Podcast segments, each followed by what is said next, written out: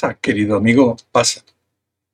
Las habitaciones de Reg en la facultad estaban en lo alto de unas escaleras barridas por el viento en la esquina del segundo patio, y no tenían buena iluminación, o mejor dicho, estaban perfectamente bien iluminadas cuando funcionaba la luz, que no era el caso en aquel momento, por lo que la puerta se hallaba en penumbra y además cerrada.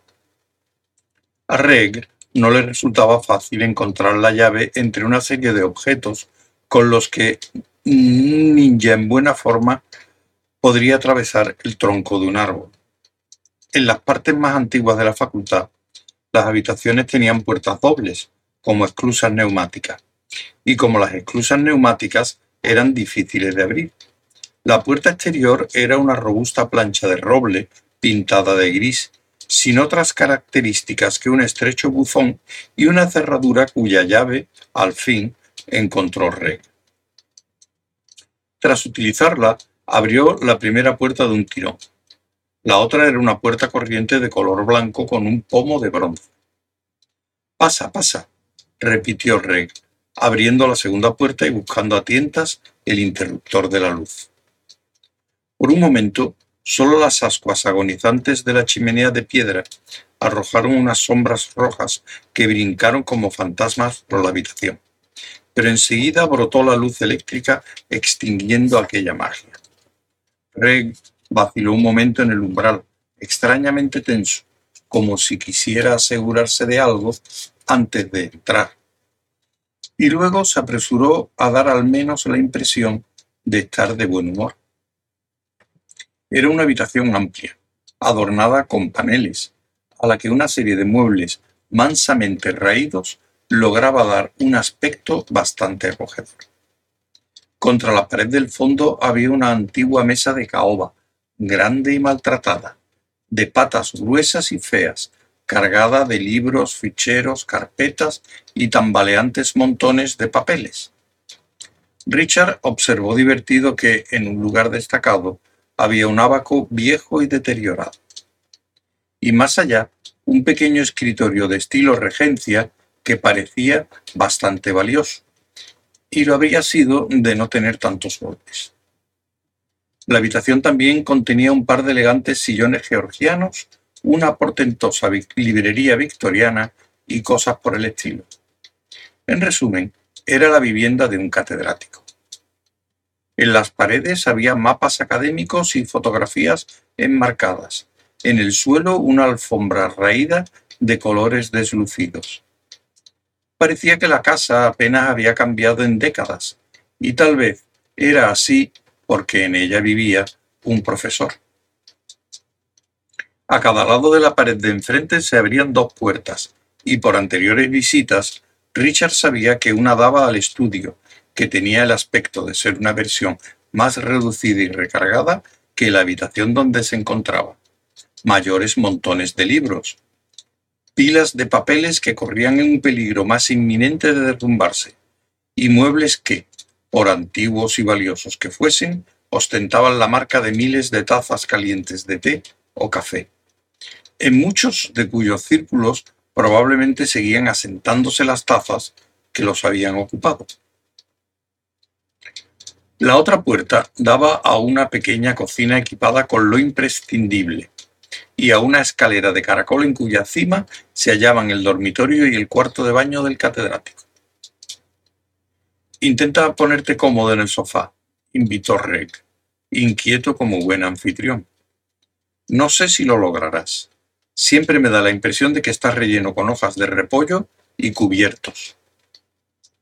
Escudriñó a Richard con aire grave. ¿Tú tienes un buen sofá? inquirió. Pues sí, contestó Richard, riendo alegremente ante lo absurdo de la pregunta. Pues entonces, repuso Reg con tono solemne, me gustaría que me dijeras dónde lo has conseguido. Los sofás me han causado continuos problemas, interminables. No he encontrado uno cómodo en toda mi vida. ¿Cómo encontraste el tuyo? Con una leve expresión de sorpresa tropezó con un pequeño cenicero de plata que había dejado junto a una botella de oporto y tres copas. Pues es curioso que me pregunte eso, dijo Richard. Nunca he llegado a sentarme en él. Muy sensato. Reg insistió con seriedad. Pero que muy sensato. Soltó una perorata parecida a la que anteriormente había dedicado al abrigo y al gorro. No es que no quiera hacerlo, explicó Richard, pero está encajado a mitad de un largo tramo de escaleras que conducen a mi piso. Los de la casa de muebles lo subieron hasta que no pudieron seguir.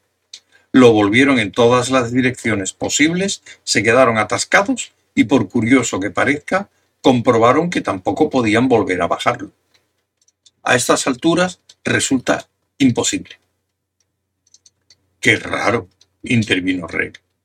Desde luego, nunca me he encontrado con un problema matemático irresoluble relacionado con los sofás podría ser un nuevo campo. ¿Has hablado con algún geómetra espacial? He hecho algo mejor que eso. Visité al hijo de un vecino que resolvía el cubo de Rubik en 17 segundos. Se sentó en un escalón y lo miró durante una hora antes de sentenciar que no había manera de sacarlo de allí. Hay que reconocer que ya tiene unos años más y ha descubierto a las chicas, pero su opinión me dejó perplejo. Cuenta, cuenta, mi querido amigo. Estoy muy interesado. Pero primero dime si quieres que te sirva algo. Oporto, quizá, o coñac. Creo que el oporto es lo mejor, conservado en las bodegas de la facultad desde 1934. Una de las mejores cosechas que pueden encontrarse. Y por otra parte, no tengo coñac. O café. ¿Otro poco de vino, tal vez? tengo un excelente Margot y he estado buscando una excusa para abrirlo, aunque naturalmente debería dejarse abierto una hora o dos, lo que no quiere decir que no se pueda... No, se apresuró a añadir. Probablemente lo mejor será no abrir el Margot esta noche.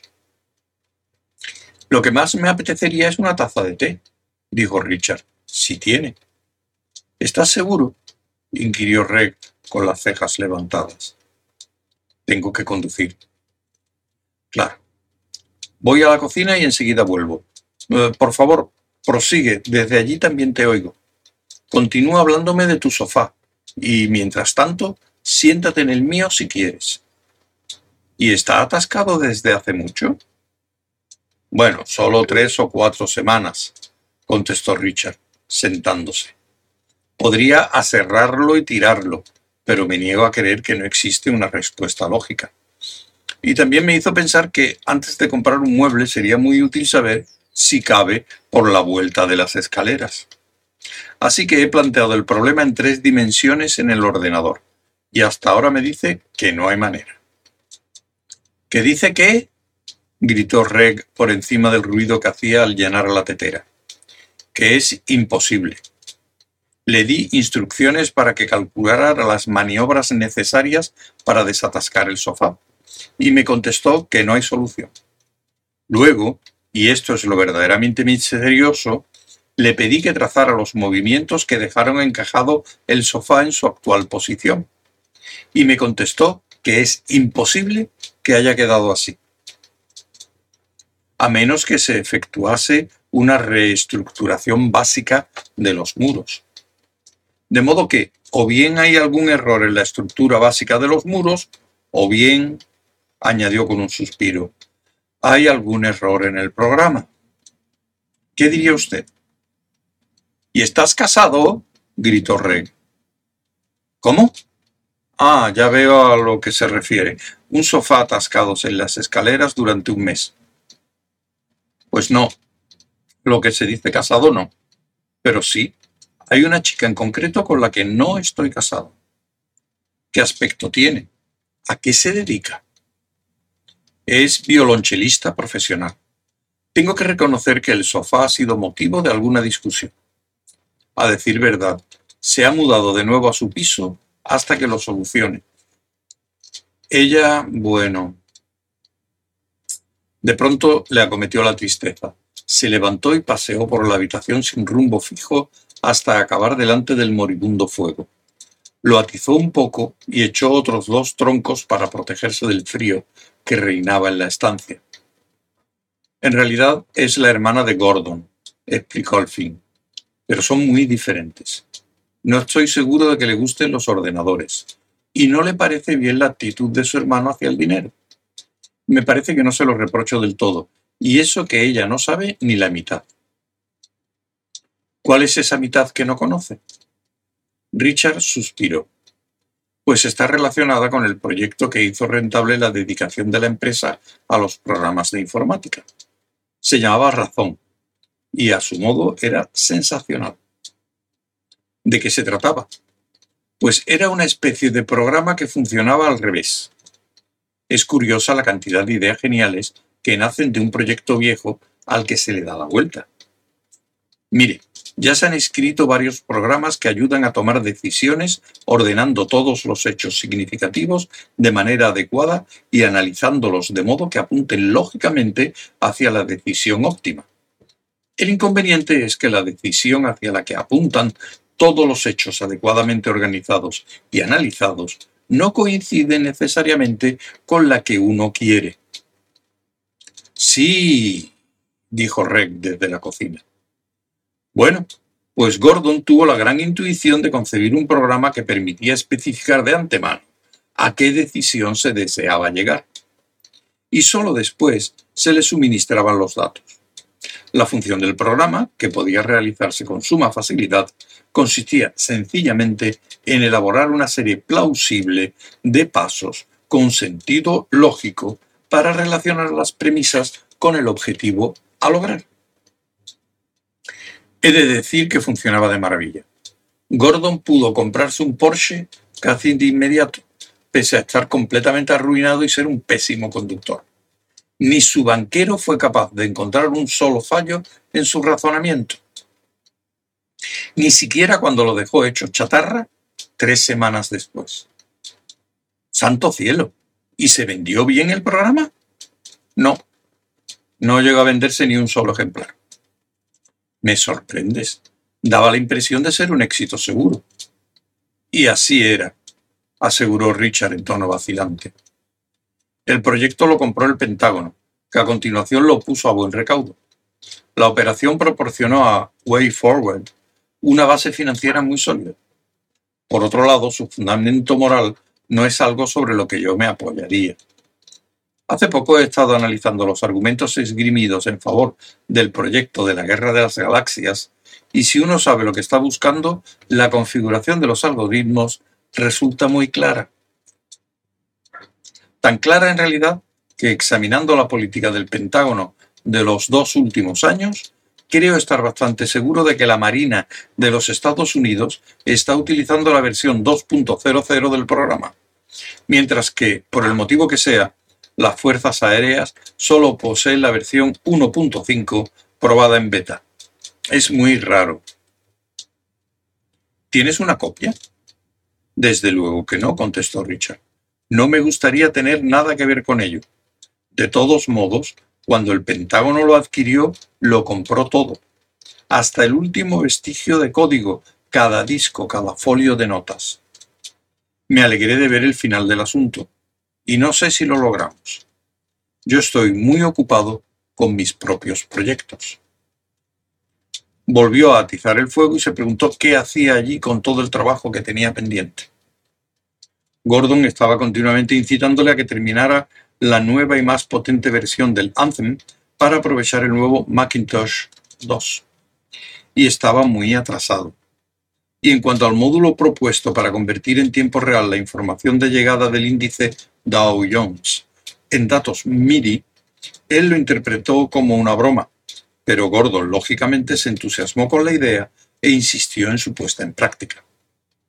Eso también debía estar acabado, pero no lo estaba. De pronto se le ocurrió por qué estaba precisamente allí. Eh, bueno, había sido una velada agradable, aunque no comprendía por qué Reg había mostrado tanto interés en verle. Cogió un par de libros de la mesa que evidentemente también se utilizaba para comer, porque si bien los libros llevaban semanas allí, la ausencia de polvo a su alrededor revelaba que los habían desplazado no hacía mucho. Quizá, pensó, la necesidad de charlar amistosamente con alguien distinto era tan imperiosa como cualquier otra cuando se vivía en una comunidad tan cerrada como la de una facultad de Cambridge, incluso hoy en día. Era un viejo simpático, pero en la cena quedó claro que muchos de sus colegas consideraban sus excentricidades una dieta demasiado fuerte y monótona, sobre todo cuando tenían que enfrentarse a las suyas propias. Pensó en Susan y sintió irritación, pero ya estaba acostumbrado a eso. Ojeó los libros que había cogido. Uno de ellos, antiguo, relataba las apariciones de Borley Rectory, la mansión más llena de fantasmas de Inglaterra. Tenía el lomo hecho trizas, y las fotografías estaban tan descoloridas y borrosas que eran prácticamente indescifrables. Contempló una instantánea que le pareció una toma muy acertada, o falsa, de un fantasma, pero cuando leyó el epígrafe comprobó que se trataba de una fotografía del autor. El otro libro era más reciente y por casualidad era una guía de las islas griegas. Empezó a hojearlo al azar y entonces cayó un trozo de papel. ¿Earl Grey o Lapsan Su Chong? preguntó Greg, gritando. O Darjeeling. O PG Tips. De todos modos, me, me temo que solo tengo bolsitas y ninguna de ellas es muy fresca. Darjeeling está bien, contestó Richard agachándose a recoger el papel. ¿Leche? Sí, por favor. ¿Un terrón o dos? Uno, por favor. Richard volvió a guardar el papel en el bolsillo, observando que había una nota escrita con caracteres apresurados. Por extraño que pareciese, la nota decía, Mira este sencillo salero de plata. Observa este simple gorro. ¿Azúcar? ¿Eh? ¿Eh? ¿Cómo? preguntó Richard, sorprendido. Se apresuró a colocar el libro en su pila correspondiente. Solo una bromita de las mías, explicó Reg jovial, para ver si me escucha la gente. Salió sonriente de la cocina. Sostenía una pequeña bandeja con dos tazas que arrojó de pronto al suelo. El té se derramó por la alfombra. Una taza se rompió y la otra fue a parar debajo de la mesa. Reg se inclinó sobre el marco de la puerta, pálido y con los ojos desencajados. ¿Se encuentra bien? preguntó Richard, sin saber qué hacer. ¿Quiere que llame a un médico? Reg le hizo gestos tranquilizadores. Estoy bien, contestó. Me encuentro perfectamente. Me pareció, me pareció oír, bueno, un, un ruido que me sobresaltó. Pero no era nada. Solo estoy un poco mareado por los vapores del té, supongo. Deja que recupere el aliento. Creo que un poco de, mm, de Oporto me sentará bien. Lo siento mucho, no pretendía asustarle. Hizo un gesto hacia la botella de Oporto. Richard se apresuró a llenar una copita y se la ofreció. ¿Qué clase de ruido? inquirió, preguntándose por qué demonios se habría descompuesto de aquel modo.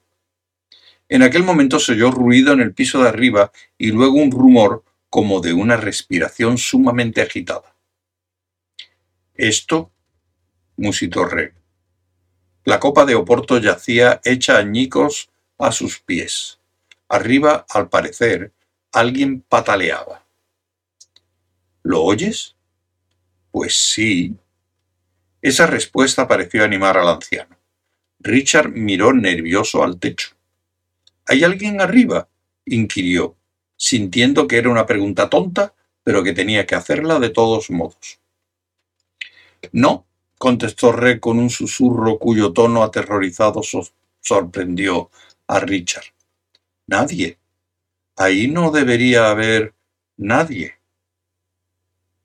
Entonces, Reg luchaba tembloroso por ponerse en pie. De pronto adoptó un aire de firme resolución.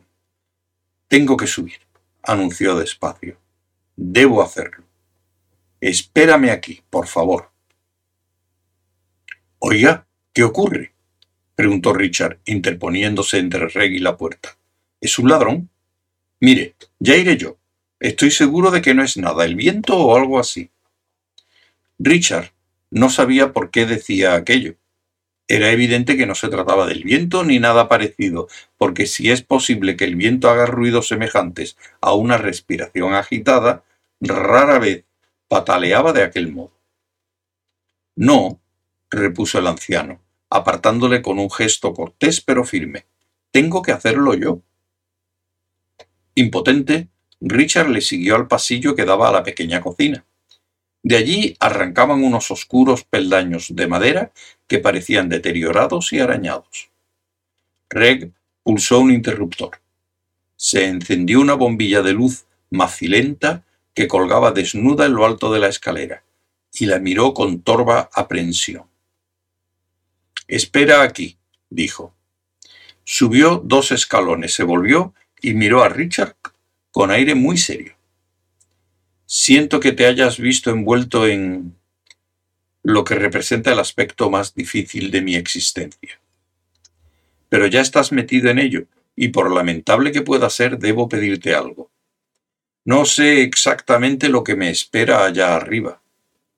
Ignoro si es algo que me he buscado tontamente con mis... mis aficiones, o si solo soy una víctima inocente. Si se trata de lo primero, el único culpable soy yo, porque soy como un médico que no puede dejar de fumar, o peor aún, como un ecologista que no puede prescindir del coche. Si se trata de lo segundo, entonces espero que no te pase a ti también. Lo que debo pedirte es lo siguiente.